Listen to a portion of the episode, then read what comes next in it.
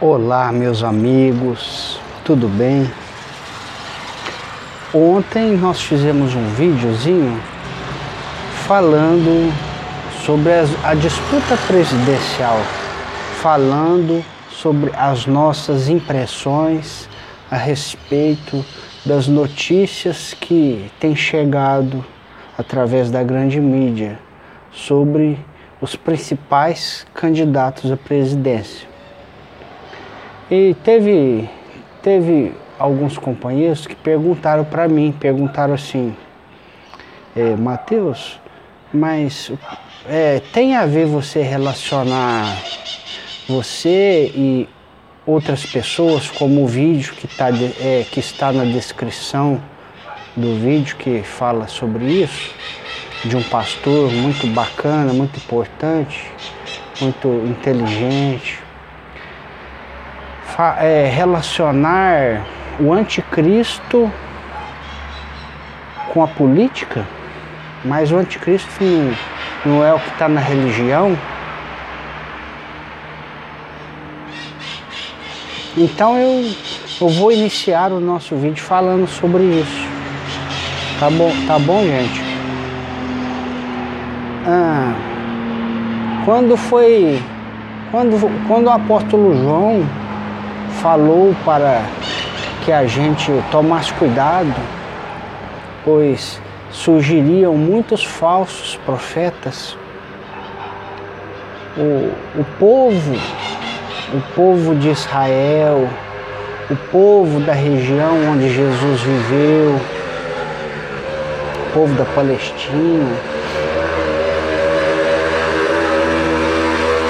Espera essa motinha passar.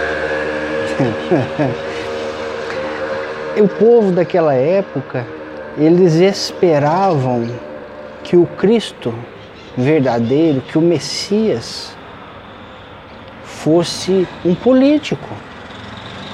Porque teria que ser capacitado para tirar a nação deles do domínio político de outra nação, que era Roma, estava subjugando Israel. Então eles queriam um salvador da pátria. Eles não queriam um salvador do espírito. Eles não tinham condições de compreender que Jesus era um salvador para o espírito e não um salvador para as coisas materiais, como eles queriam. Então, mesmo antes de, mesmo bem antes de Jesus nascer, os historiadores contam história de uma dessas pessoas que nasceu mais ou menos mil anos antes, antes do Cristo. E, e é considerado Messias pelos judeus até hoje. Porque esse veio para lutar para disputar território, para trabalhar na política da época.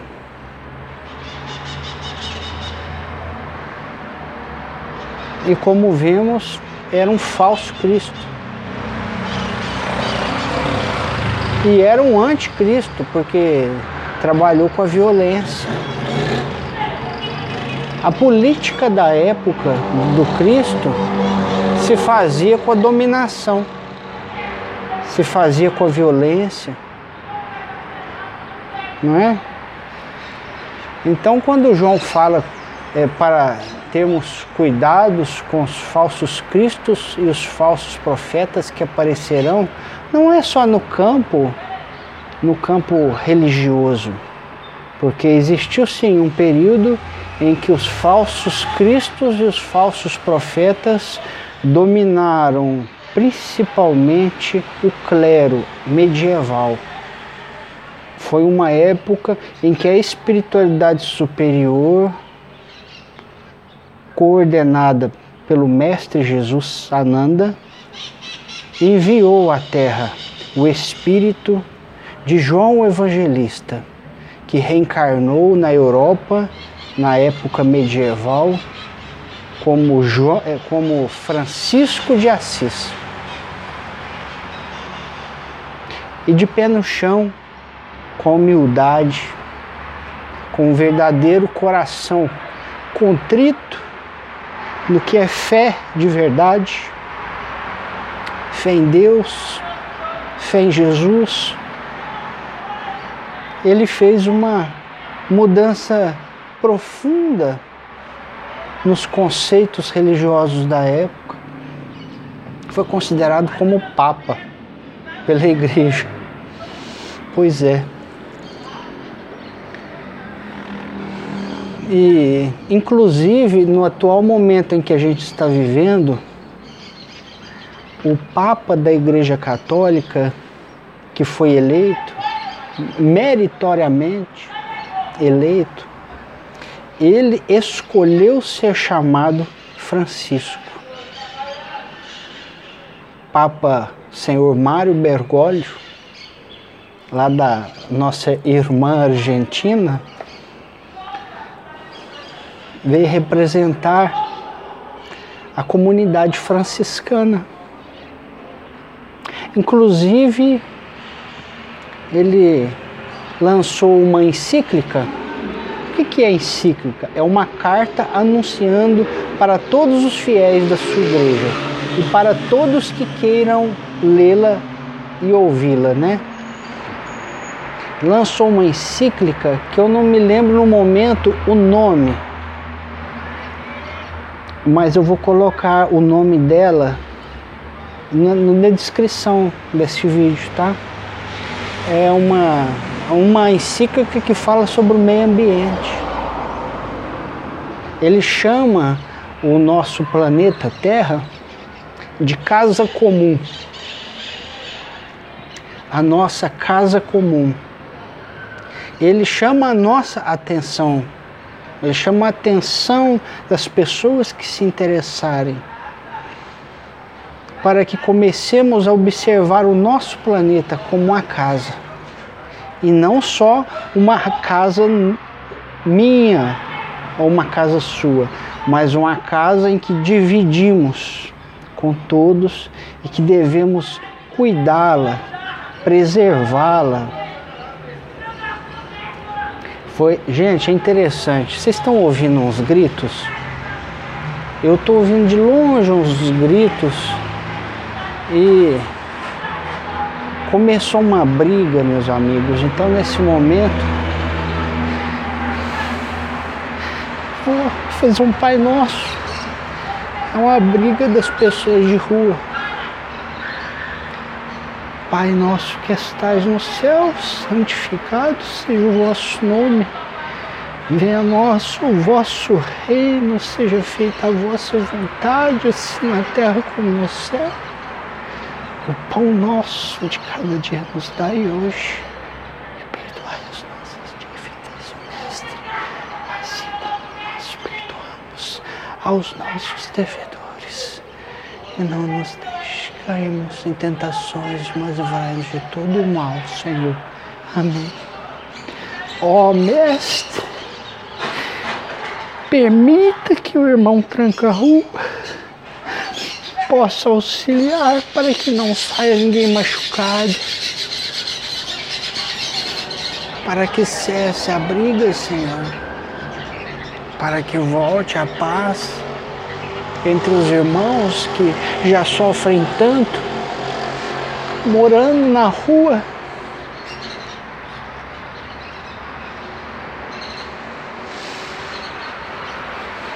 Que eles possam ser amparados, Senhor.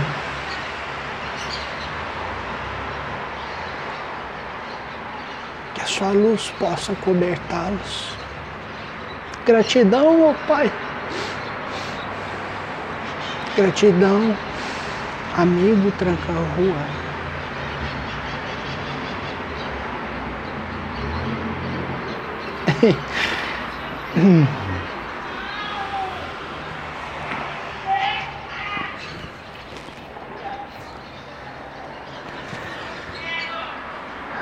Parece que pararam a briga, pararam de se atracar uma, com o braço é um casal. É um casal, eles têm toda a casa deles dentro de um carrinho de supermercado.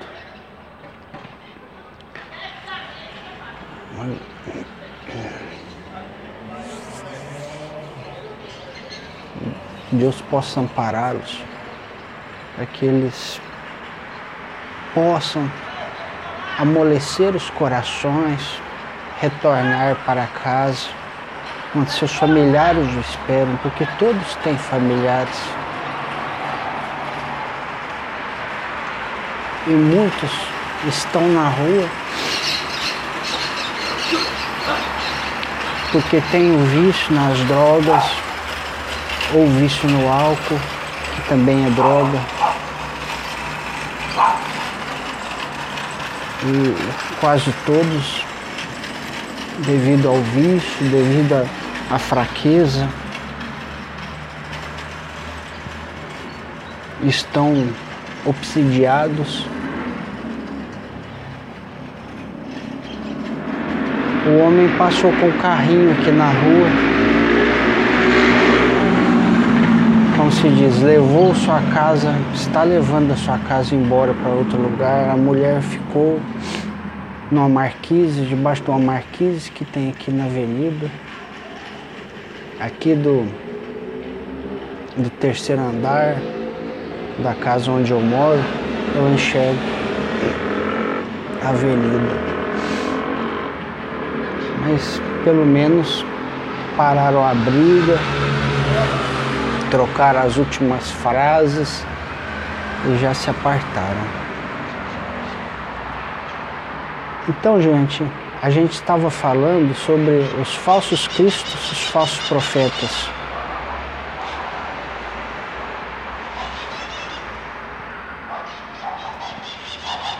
Ah, então vocês podem ter certeza que falsos cristos estão entre, entre os políticos.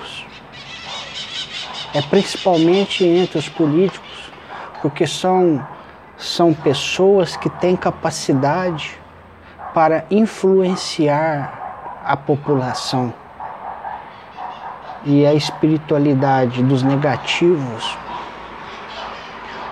obsidiam com facilidade as pessoas que estão na política, mas que estão desprovidos do sentimento de amor.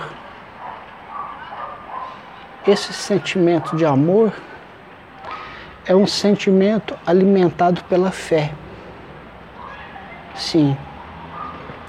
Quem trabalha a fé dentro de si busca alimentar a fé busca conhecimento para fortalecer a fé, para que não seja uma fé cega, para que você compreenda por que você está acreditando que aquilo que, está, que é colocado é daquele jeito. Busca, busca compreender, busca compreender as nuances espirituais porque o espírito, o espiritual, faz parte da humanidade, porque nós não somos apenas corpos e experiências na Terra, para posteriormente viver uma vida no céu. Deus não nos criou primeiro um corpo, um bebê no planeta. Deus criou-nos um espírito um espírito simples. E qual, qual é a forma mais simples de um espírito? Uma partícula elétrica? Pode ser um elétron que fica girando em torno de uma partícula atômica tão minúscula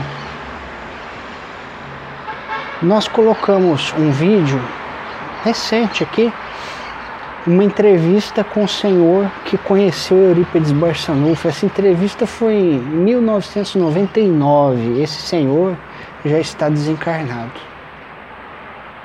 Da época de Eurípides, nascido 1902, mais ou menos, esse senhor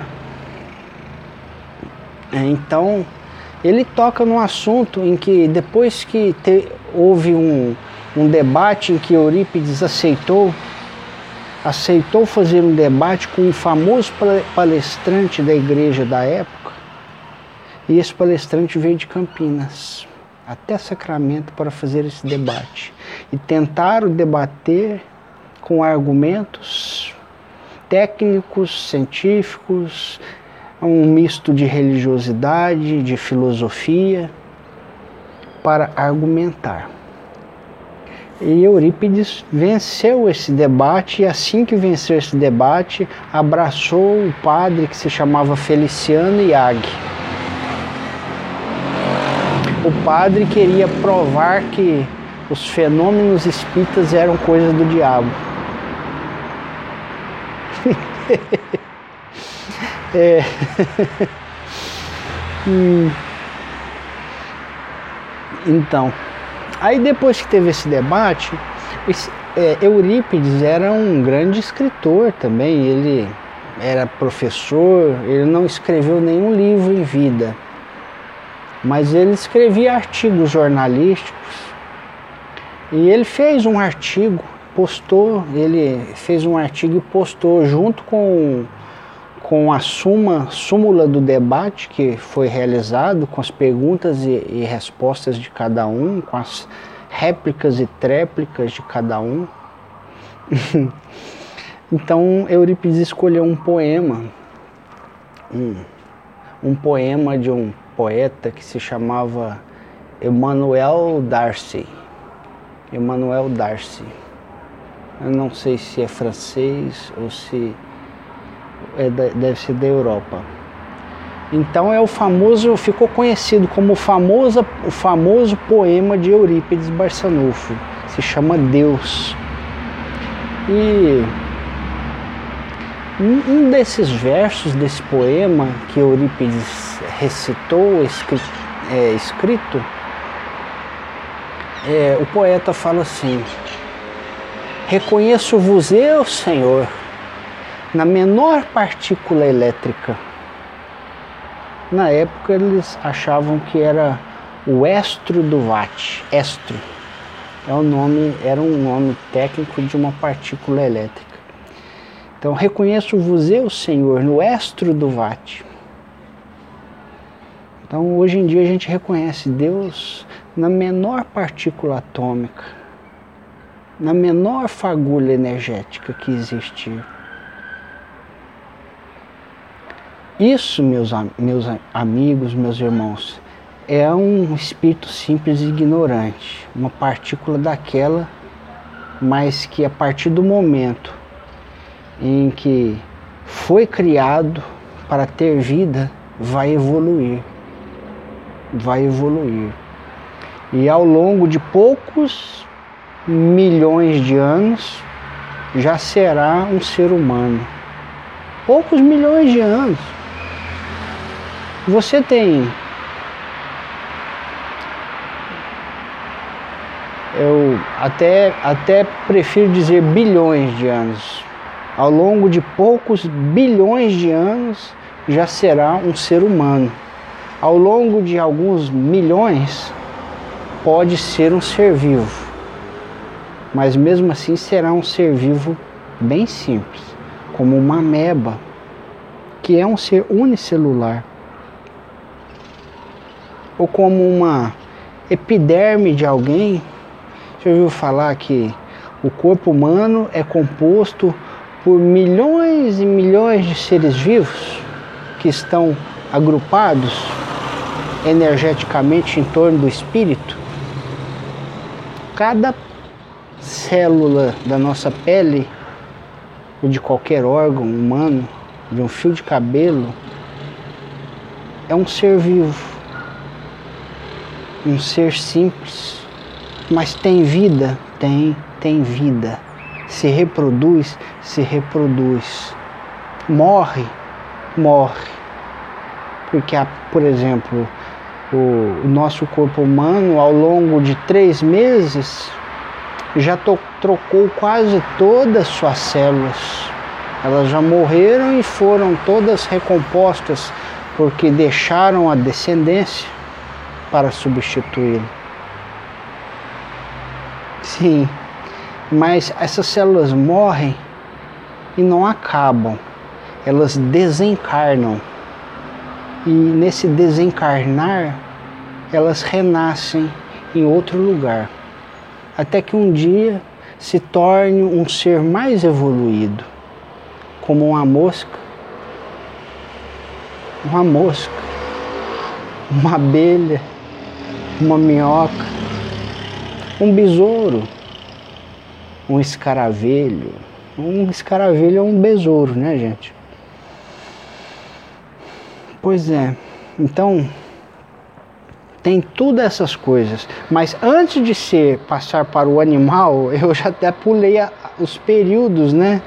E, então a gente aprende dentro do Espiritismo que primeiro a partícula energética que ganha vida, que foi criada por seres evoluídos que representam a Deus ao longo de todo o universo, que existem aos infinitos de seres evoluídos, que criam vida para Deus ou criam vida com Deus. Sim, se você está com Deus, você vai criar vida. Então essas partículas energéticas primeiro vão formar seres minerais, mas já tem vida. Tem vida na, part... na menor célula de um mineral até que um dia, com o passar da intempérie, do sol, da chuva, dos milhões e bilhões de anos terrestres, ou do tempo de outros planetas, essa partícula se transforma num ser vegetal, num zooplâncton, por exemplo. Um ser unicelular num plâncton. Um plâncton, na verdade, né? O zooplâncton já deve ser uma transição entre o que era vegetal e está se transformando em animal, que é zooplâncton, né? E então essas anêmonas, que assim são chamadas por Kardec,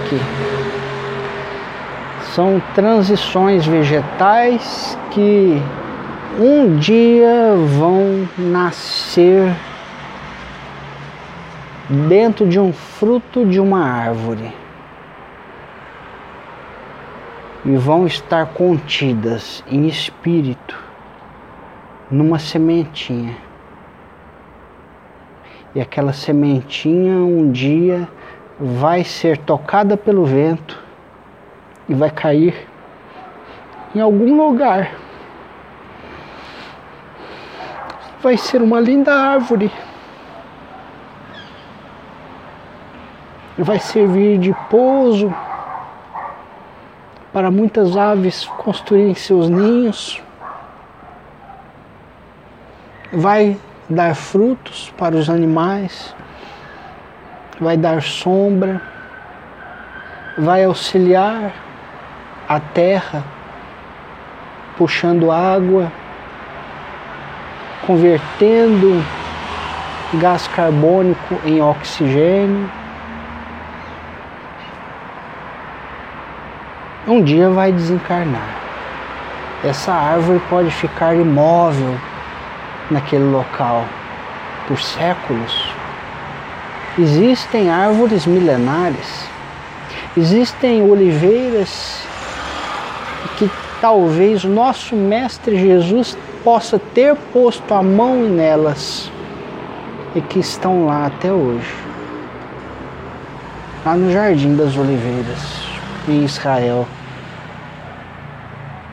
Existem árvores de todas as variedades que podem alcançar essa imensidade de anos. E a hora que desencarnar, vai nascer outra árvore e depois que passar milhares de anos ou centenas de anos, como aquela árvore, vai nascer outra árvore. Mas um dia, quando a evolução caminhar ao longo dos bilhões, dos bilhões de anos, vai ser um animal. Vai ser um animal em forma de transição, um zooplâncton ou uma ameba, porque uma ameba já é um animal, não é mais um, um vegetal, né? E vai toda essa evolução até que caminhe um dia para ser um macaco ou qualquer outro animal que esteja em um planeta qualquer que seja, que esteja numa fase de evolução primária, em que equipes espirituais vão atracar naquele planeta, vão escolher vão escolher de todos os animais aqueles que estão mais propícios para serem trabalhados sua genética e vão fazer com que aquela genética animal se desenvolva. O que aconteceu aqui na Terra? O que aconteceu aqui na Terra? Uma equipe espiritual muito antiga muito antiga. E já estão tendo rumores sobre ela. Cidades perdidas na Amazônia, que se encontram sub, subterrâneo ou submersas debaixo de geleiras em vários lugares do mundo, em que civilização antiga chegou aqui e encontrou um planeta todo semeado de lindas sementes de vida que o universo manda. Você já viu, meu irmão, o vento tocar as folhas das copas das árvores? Elas balançam e o vento dá mais forte no momento da época reprodutiva daquelas árvores em que as sementes estão sequinhas e têm as suas abas aladas, prontas para voar. E naquela época do ano o vento sopra e as sementes aladas se esparramam pelo ar e vão germinar em vários pontos diferentes da floresta, ou então sementes mais pesadas cai em cima de um rio e o leito do rio leva aquelas sementes para lugares distantes para que seja semeada a vida nesses lugares tão distantes. Assim também é no universo.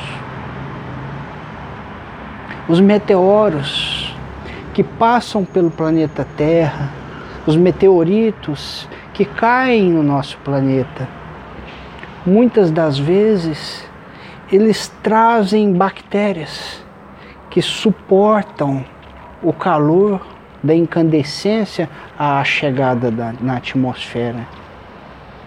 E essas bactérias, às vezes, poucas sobrevivem grande, ao grande calor quando o meteorito chega quente aqui na Terra. Às vezes é um meteorito de metal de ferro, de ouro, de qualquer outro tipo de material, mas que não vem só, vem semeando sementes de vidas que eles captam. Cometa Halley, por exemplo, ele passa pela atmosfera de vários planetas.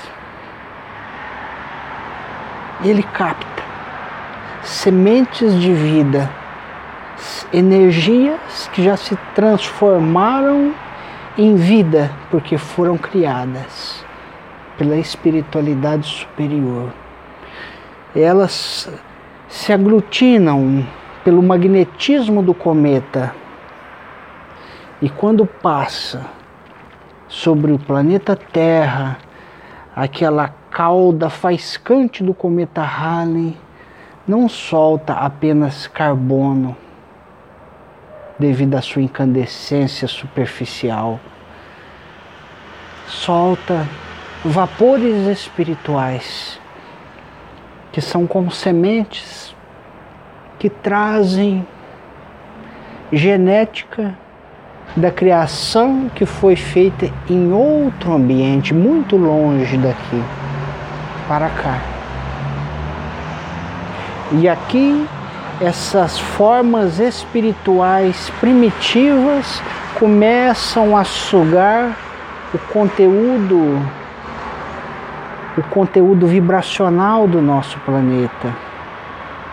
E também as energias as energias ectoplásmicas do nosso planeta e vão se aperfeiçoando, se reproduzindo, aumentando em quantidade, vão se moldando conforme ao ectoplasma e conforme os elementos químicos que existem neste planeta. E talvez uma sementinha que em outro planeta era lilás, aqui, quando se transformar numa flor, vai ser amarela ou vermelha, ou rosa. Então tudo muda, tudo evolui, tudo cresce, tudo floresce. E quem tem fé verdadeira, meus irmãos, busca em Deus a beleza, admirar a natureza, admirar a Deus Busque em Deus o equilíbrio, busque em Deus o amor no coração. Porque o bem que nós fazemos aos outros e a nós mesmos com o nosso equilíbrio é fruto da fé. Daí a importância da fé. Se não tivermos fé verdadeira em Deus, não alimentamos em nós o bem. E o bem não é alimentado por uma força que não seja o amor. O bem que nós praticamos, muitos chamam de benevolência, muitos chamam de caridade. E a caridade é fruto da fé. E sem amor não tem caridade. Não tem. Da mesma forma, esperança. A esperança também é fruto da fé. Quem tem fé verdadeira espera algo bom para seu futuro e busca instruir-se, busca informar-se de como é o futuro, porque essa intuição é inata no ser humano de que existe algo no futuro.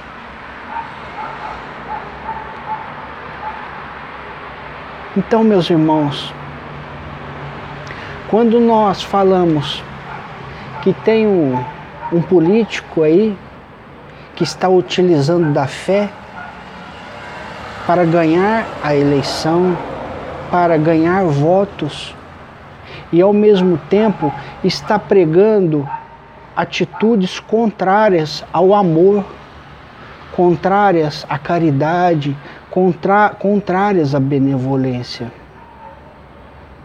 É digno de ser chamado de anticristo. Porque já houve outros anticristos, já houve vários anticristos na política brasileira, assim como na religião, em todas as religiões.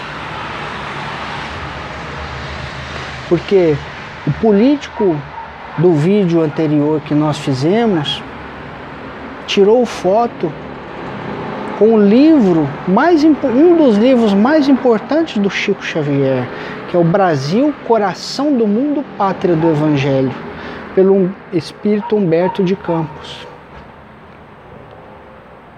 Ou seja, está tentando trazer os espíritas para o seu lado.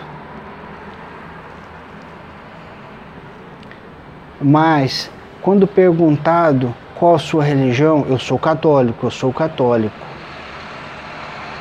E ao mesmo tempo, foi se batizar lá no Rio Jordão com um pastor evangélico, que inclusive pastor está preso por indício de corrupção aí, de falcatrua, de roubo, desvio de verba.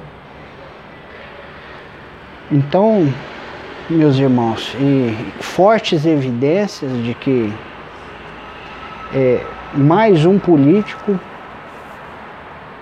que não tem muita diferença dos demais que já passaram pela nossa presidência e que uma das diferenças importantes é uma coisa negativa. É, o Brasil é, é considerado importantíssimo entre as demais nações, porque o Brasil sempre é a favor da paz. Já teve casos, sim, de, de guerras, por exemplo, guerra do Paraguai, mas foi um erro que aconteceu há muito tempo atrás. E sempre que o Brasil foi chamado a dar a opinião depois disso sobre guerras no mundo, sobre a Primeira Guerra, sobre a Segunda, o Brasil sempre foi a favor da paz. O Brasil nunca foi a favor da pena de morte, de revidar o mal com o mal, do armamento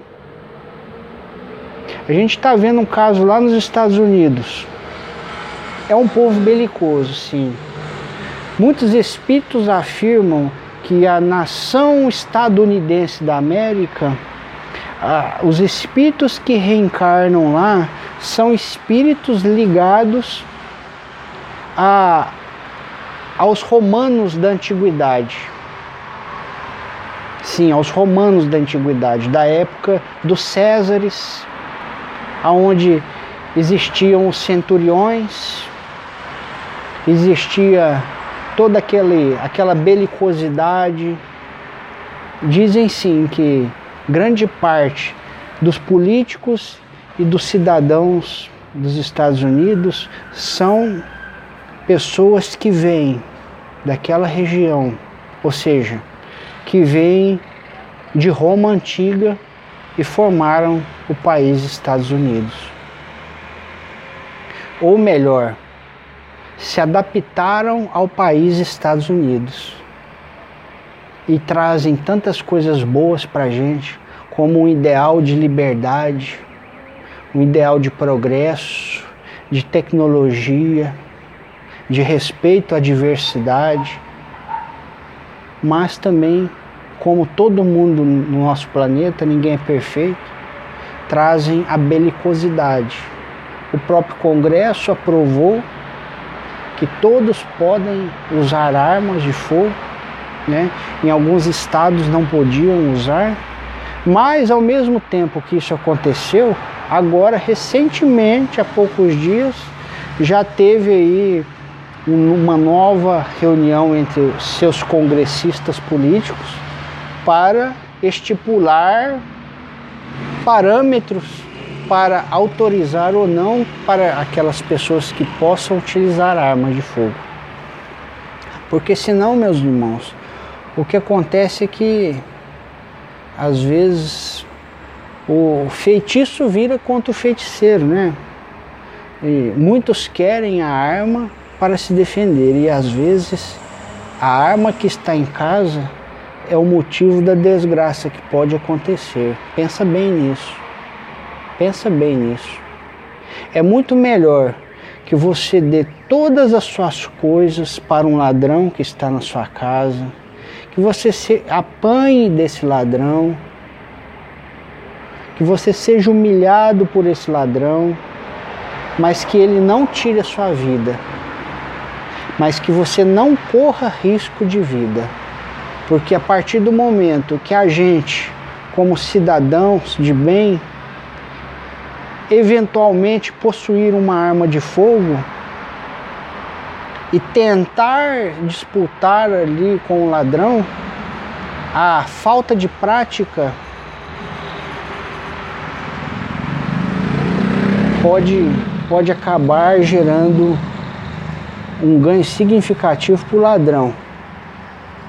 Não, não é errado você se defender, mas é inteligente, é muito inteligente você calcular qual a chance que você vai ter de perder contra uma gangue, contra uma quadrilha inteira que estiver rondando a sua residência ou rondando seus bens. Dê muito valor na vida, meus irmãos. É muito melhor, como dizia Francisco de Assis, é muito melhor dar do que, é, dar do que receber. É muito melhor ser ofendido do que ofender. Deixa o ladrão levar o seu carro, não reaja, deixa o ladrão levar o seu celular, não tenha um surto de ódio naquele momento, não avance no ladrão, porque tudo isso, ou melhor, nada disso vale a importância da sua vida. Trabalhe para a sua segurança, mas trabalhe com coerência. Não desrespeite as pessoas, não polua seus pensamentos com pensamentos desequilibrados que vão atrair espíritos desequilibrados, que vão fazer um elo energético com pessoas desequilibradas, que vão estar se aproximando de você ou numa eventualidade que acontecer com qualquer um que pode acontecer, um assalto, não reaja, não distrate os bandidos. E vamos trabalhar, sim. Isso não é entregar o Brasil para os bandidos, porque na maior parte das vezes os bandidos estão fantasiados de político e estão nos roubando, estão tirando dinheiro da educação, estão tirando dinheiro da saúde, estão negando oxigênio para doentes que estão precisando de respirar, estão negando adiantamento tecnológico, estão negando adiantamento em trabalho científico quando na verdade poderia estar investindo nisso.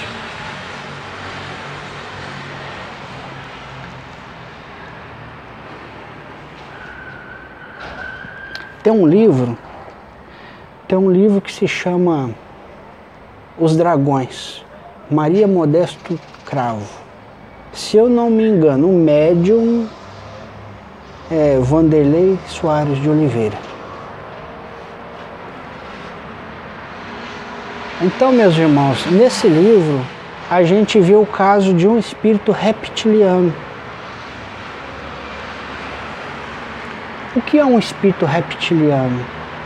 É um ser humano que viveu aqui na Terra ou viveu em outro planeta e está na Terra, mas é obrigado a reencarnar, com certeza já reencarnou algumas vezes como ser humano aqui na Terra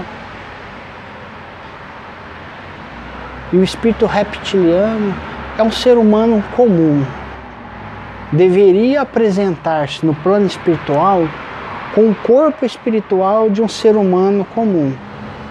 Se estivesse alimentando o seu coração com sentimento de amor, com sentimento de humildade, com sentimento de fraternidade, alimentando os seus pensamentos com ideais de paz, com ideais de bondade, de benevolência, de fé verdadeira, buscando a Deus interiormente.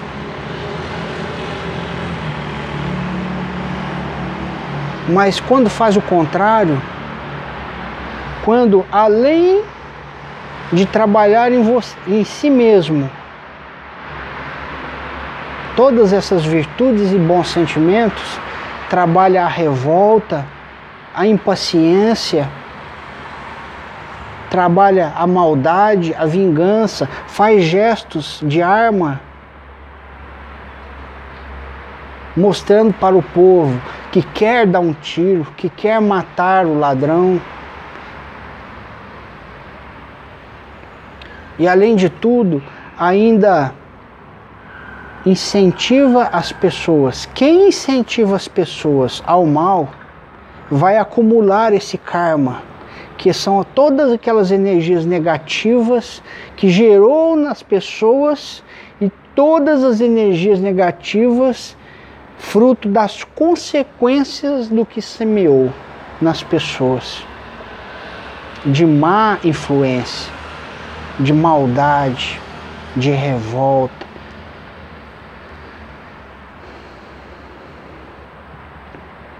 Isso faz com que a pessoa se transforme por dentro numa pessoa insensível, numa pessoa maldosa.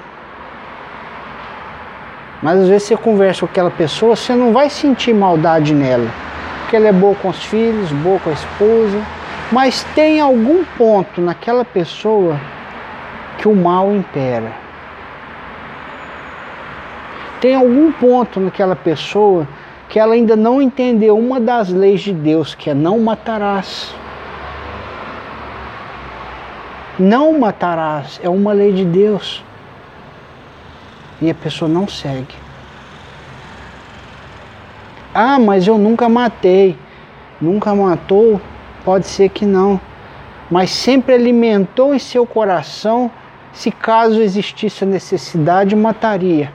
E ao mesmo tempo ensinou para outros fazerem da mesma forma. Então você criou dentro de você um karma que vai, que vai fazer com que o seu espírito não mereça alçar dimensões superiores depois do desencarne.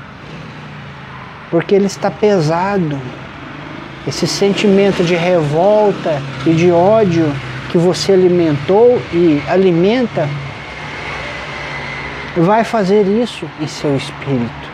E aí, após o seu desencarne, você vai se arrepender muito, vai se entristecer muito. E esse sentimento de arrependimento, de tristeza compulsiva, que naquele momento não teria mais retorno, vai aumentar ainda mais a sua energia negativa e vai te levar para um local profundo de tristeza no plano espiritual. E aquele sentimento de revolta consigo mesmo, porque não teve oportunidade de aprender o certo a respeito de como é no mundo espiritual, ou porque, mesmo sabendo, não fez o certo por fraqueza ou por ambição, ensinou o errado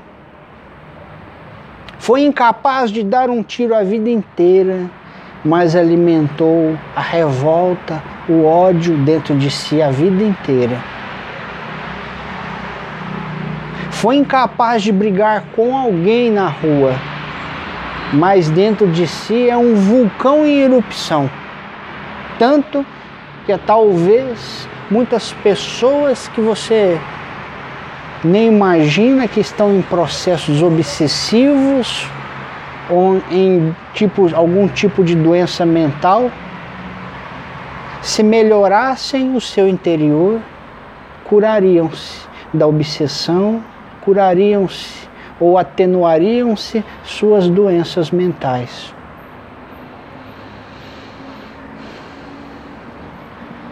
É por isso, meus irmãos, que esse tipo de pessoa, ao desencarnar, mantém-se na revolta, vai tomar, tomar uma forma grotesca o seu perispírito.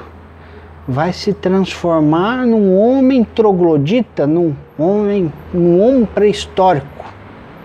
Imagina uma figura pré-histórica, vai se transformar naquilo. E se persistir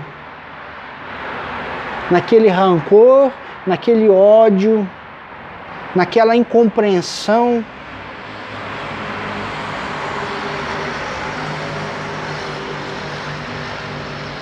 o seu perispírito vai tomar uma outra forma ainda pior, que é uma forma de um réptil.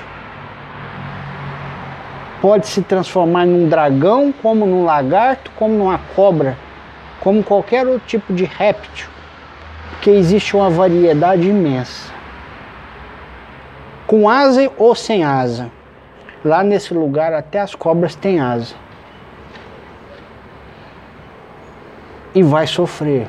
Você não só vai sentir por dentro, continuar sentindo o que você sente, tendo seus pensamentos como você tem, não só vai se transformar fisicamente, porque o perispírito é um corpo físico e vai ser o seu corpo físico. Por enquanto o seu é esse, mas por baixo desse tem outro, que é o corpo espiritual. E esse corpo espiritual vai ser moldado na forma de um réptil, uma mistura de réptil com ser humano. Você vai ser escravizado. Vai ser escravizado porque existem répteis muito mais tenebrosos e maldosos do que você imagina, do que você próprio é. Vai ser escravizado. Você vai ter que seguir ordens, ou então passará por torturas inenarráveis. E é o que mais existe nas áreas umbralinas, nas áreas de trevas,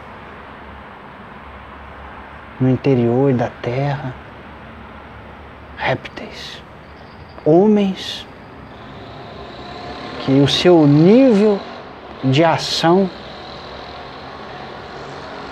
e o seu nível de sentimento no mal, na inconformação, na rebeldia, no arrependimento.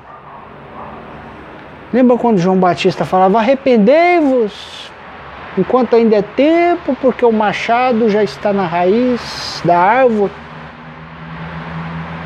Arrependei, meus irmãos, enquanto você está encarnado. E o arrependimento não é você, nossa, eu me dei conta que eu estava errado, vou procurar uma igreja e vou ser batizado. Não, não é só isso, não. De nada adianta você ser batizado em qualquer tipo de igreja. Se você não tiver o batismo espiritual, que depois de João Batista viria um que seria o verdadeiro Messias, que não mais batizaria com água, mas batizaria com o Espírito Santo. E esse batismo, meus irmãos, é o batismo da informação que Jesus trouxe para a humanidade através de suas palavras e de seus exemplos, da importância de ser amor da importância de amar e perdoar, de ser uma pessoa pacífica. É esse batismo espiritual que você mesmo tem que se fazer em seu interior. Isso é ser batizado por Jesus, de verdade. Esse é um batismo divino e a partir deste batismo de arrependimento, você tomar novas resoluções em suas vidas. Se usa drogas, pare com elas, porque elas te ligam a esses lugares.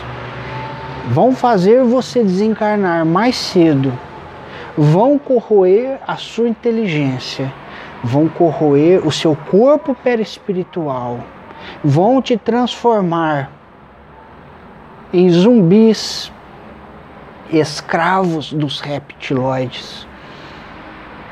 Se você é agressivo ou revoltado, busca a paz em Jesus, meu amor, meu, meu irmão.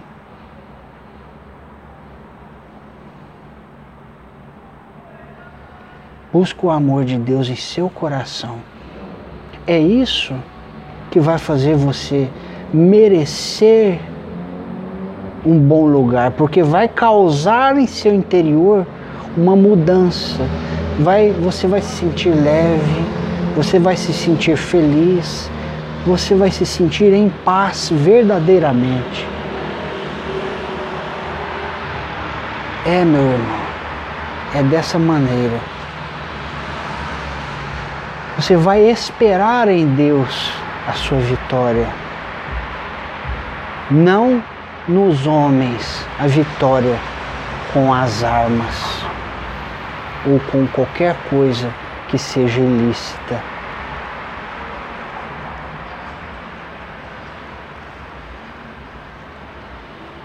Eu espero, meus irmãos, que esse vídeo seja útil para todos vocês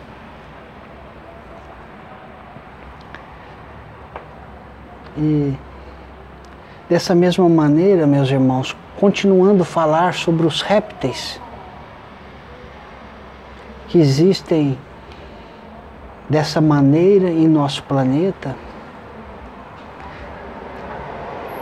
eles são levados a reencarnar.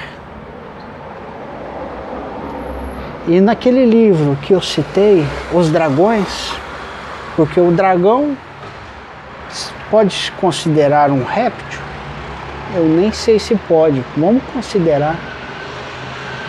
Um desses espíritos que já viveu aqui na Terra e que já errou muito no campo religioso era um desses dragões que estava sendo resgatado pela equipe de Eurípides Barçanufo.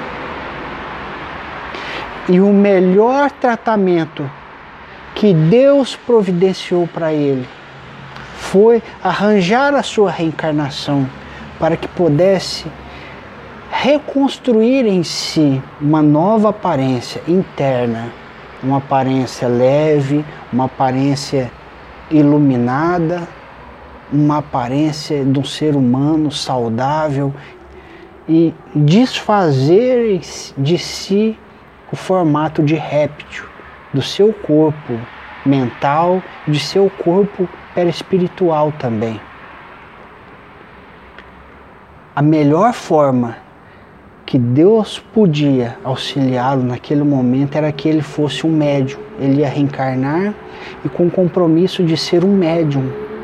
Um médium com grandes faculdades psíquicas. Ele ia ver espírito, ele ia ouvir espírito, ele ia trabalhar em um centro espírita em reuniões de desobsessão, ia auxiliar para que outros espíritos fossem auxiliados através de suas faculdades por alguns anos.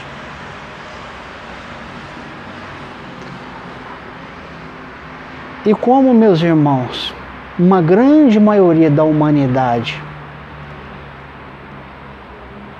é composta por seres humanos que já se encontram com seus corpos espirituais em formato de répteis,